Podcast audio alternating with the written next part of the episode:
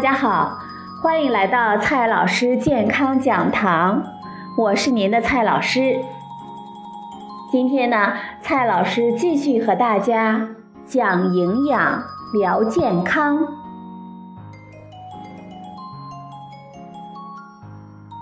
现在啊，市场上呢出现了一种醋蛋归元液，对老年人极具吸引力。真的有那么神奇吗？今天蔡老师呢就和朋友们扒一扒这个醋蛋归元液的真面目。上网呢搜了一下这个东西，网上呢一片赞誉。然而，看看它的公司网站以及网上的报道，我不得不感叹：这么一个扯淡的产品，如此老套的骗术，还依然能够骗到钱。监管的失职和消费者们不切实际的期望，能养活多少骗子？我的这个判断呢，大概会一如既往的引来一大批传统爱好者的围攻。对于这些真睡或者是装睡的人们，我们呢也不必费心的去叫醒。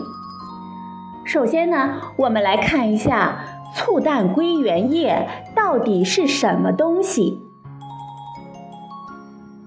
醋蛋归元液号称千年古方。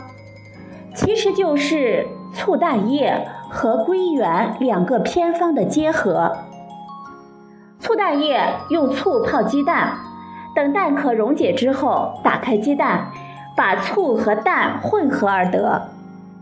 而醋蛋归元液则是加入了鹌鹑蛋、大枣、枸杞、桂圆、蜂蜜以及名贵中草药成分。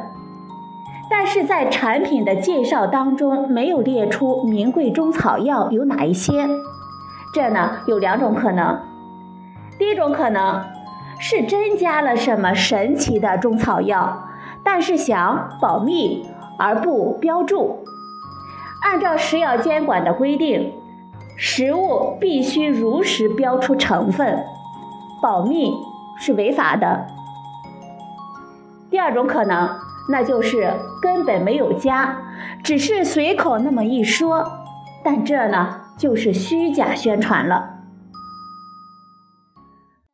我们来看一下醋蛋归元液的骗术有哪一些。第一种骗术，鱼目混珠的国际认证，醋蛋归元液宣称。成功申报国际非物质文化遗产和国际传统文化遗产。其实，这个申报是向一个叫做国际文化传媒管理注册委员会的机构做的。这个机构是2013年在美国成立的，跟通常我们所说的联合国教科文组织非物质文化遗产没有半毛钱的关系。在美国注册一个机构很容易，主要是没有人注册过就行。国际、世界、全球打头的机构也非常容易注册。说白了，如果把联合国教科文组织的非物质文化遗产比作金庸小说的话，醋蛋归元液这一个国际非物质文化遗产和国际传统文化遗产，就相当于金庸新。金庸剧全庸的作品了，而且非物质文化遗传和传统文化遗产也丝毫不能说明有什么功效。第二个骗术，虚假宣传功能。厂家自己承认，醋蛋归元液不是药，更不是保健品，它是老祖宗遗留至今、传承千年的保健养生饮品。在食药监管体系里，只有品、药品和保健品三类。既然不是药品和保健品，那么就只能是食品了。加再长的定语，用再漂亮的修辞，它也还是食品。按照法规，食品不能宣称任何的疗效，而醋蛋归元液则宣称对在医院久治难愈的慢性病有着意想不到的神奇的功效，真可谓是偏方治大病，何方治疑难，醋蛋治百病啊！它可以调理人体七十多种疾病。一种食品宣称这样的功效是严重的违法，没有被查处，唯一的解释就是。当地食药部门尸位素餐。第三个骗术，把食物中毒或者是毒副作用当作排毒。在归元液的营销中描述了所谓的四个阶段的体质调理，它的活性物质是酵素。但是酵素经过消化不可能具有生理的活性，所有口服的酵素养生的宣传都是忽悠。这个体质调理就是一种没有根基的臆想。更可怕的是。服用之后，脸上长痘、头痛明显、胃部不适、嗜睡、身体无力，有的便秘，有的拉肚子等等现象，明明就是各种食物中毒的反应，厂家呢却当做不同的部位出现排毒的现象，要我们消费者坚持到几天以后消失，这就不仅仅是图财，而且是害命了。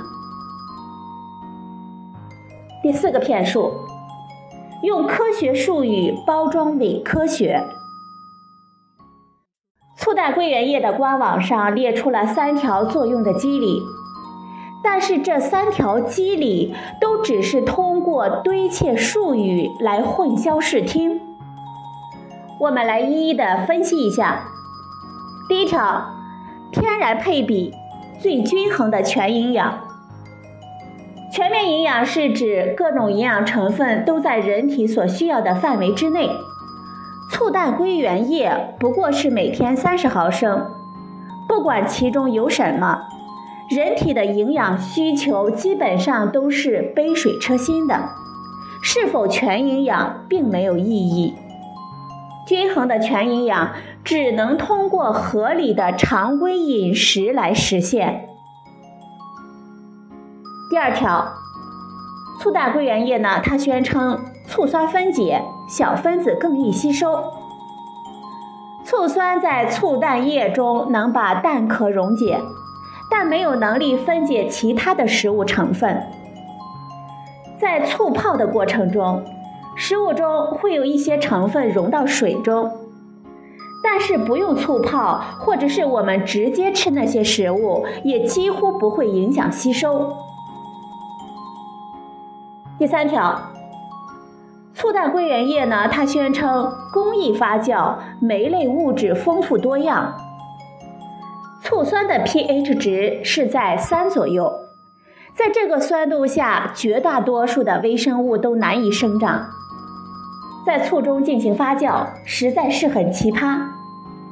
退一步说，即便真的发酵产生了丰富多样的酶类物质，也还是忽悠。没有发挥作用，必须要具有天然的空间的构型。不管什么酶，吃到我们肚子里也会被消化而失去酶的活性。厂家所说的酵素能激活修复受损的细胞，使细胞健康的繁殖，那是指人体自身合成的酶，跟通过食物吃进去的酶没有半毛钱的关系。好了，朋友们，今天呢，蔡老师给大家讲的是醋蛋归元液，老套的骗术呢也能骗到钱，你上当了吗？今天的节目呢就到这里，谢谢您的收听，我们明天再会。